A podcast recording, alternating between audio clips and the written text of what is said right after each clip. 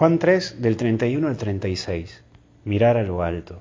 Lo primero que vamos a ver es tu mirada. Y es lo que nos lleva a esta Pascua, a que tenés que resucitar. Deja de meter tu mirada solamente en lo humano, en lo material y en lo terrenal.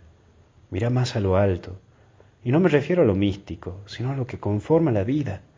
Mira lo grande y hermoso que es vivir. Mira lo lindo que es esta vida.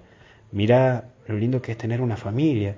Y deja de mirar problemas, dolores, quejas y angustias. La grandeza del vivir es saber que tu vida es hermosa, porque es vida, y no por situaciones o por los que componen tu vida. Sos vos el que le da el gustito al vivir. Sos vos el que le das el gusto a la vida misma por ser vida. Y después aparece otro punto, disfrutar. Es disfrutar de las pequeñas cosas.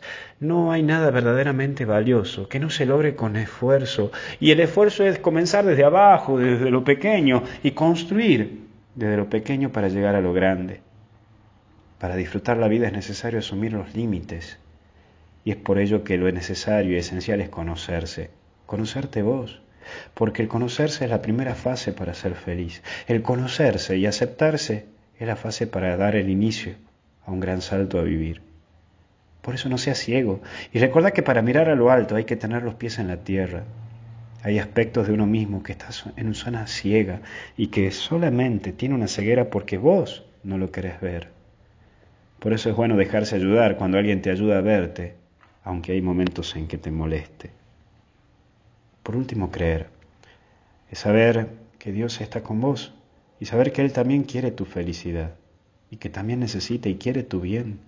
No tengas miedo de mirar tu futuro, no tengas miedo a los fracasos, no tengas miedo a Dios, porque incluso Dios muestra su amor en su Hijo y te recuerda que siempre serás amado por Él.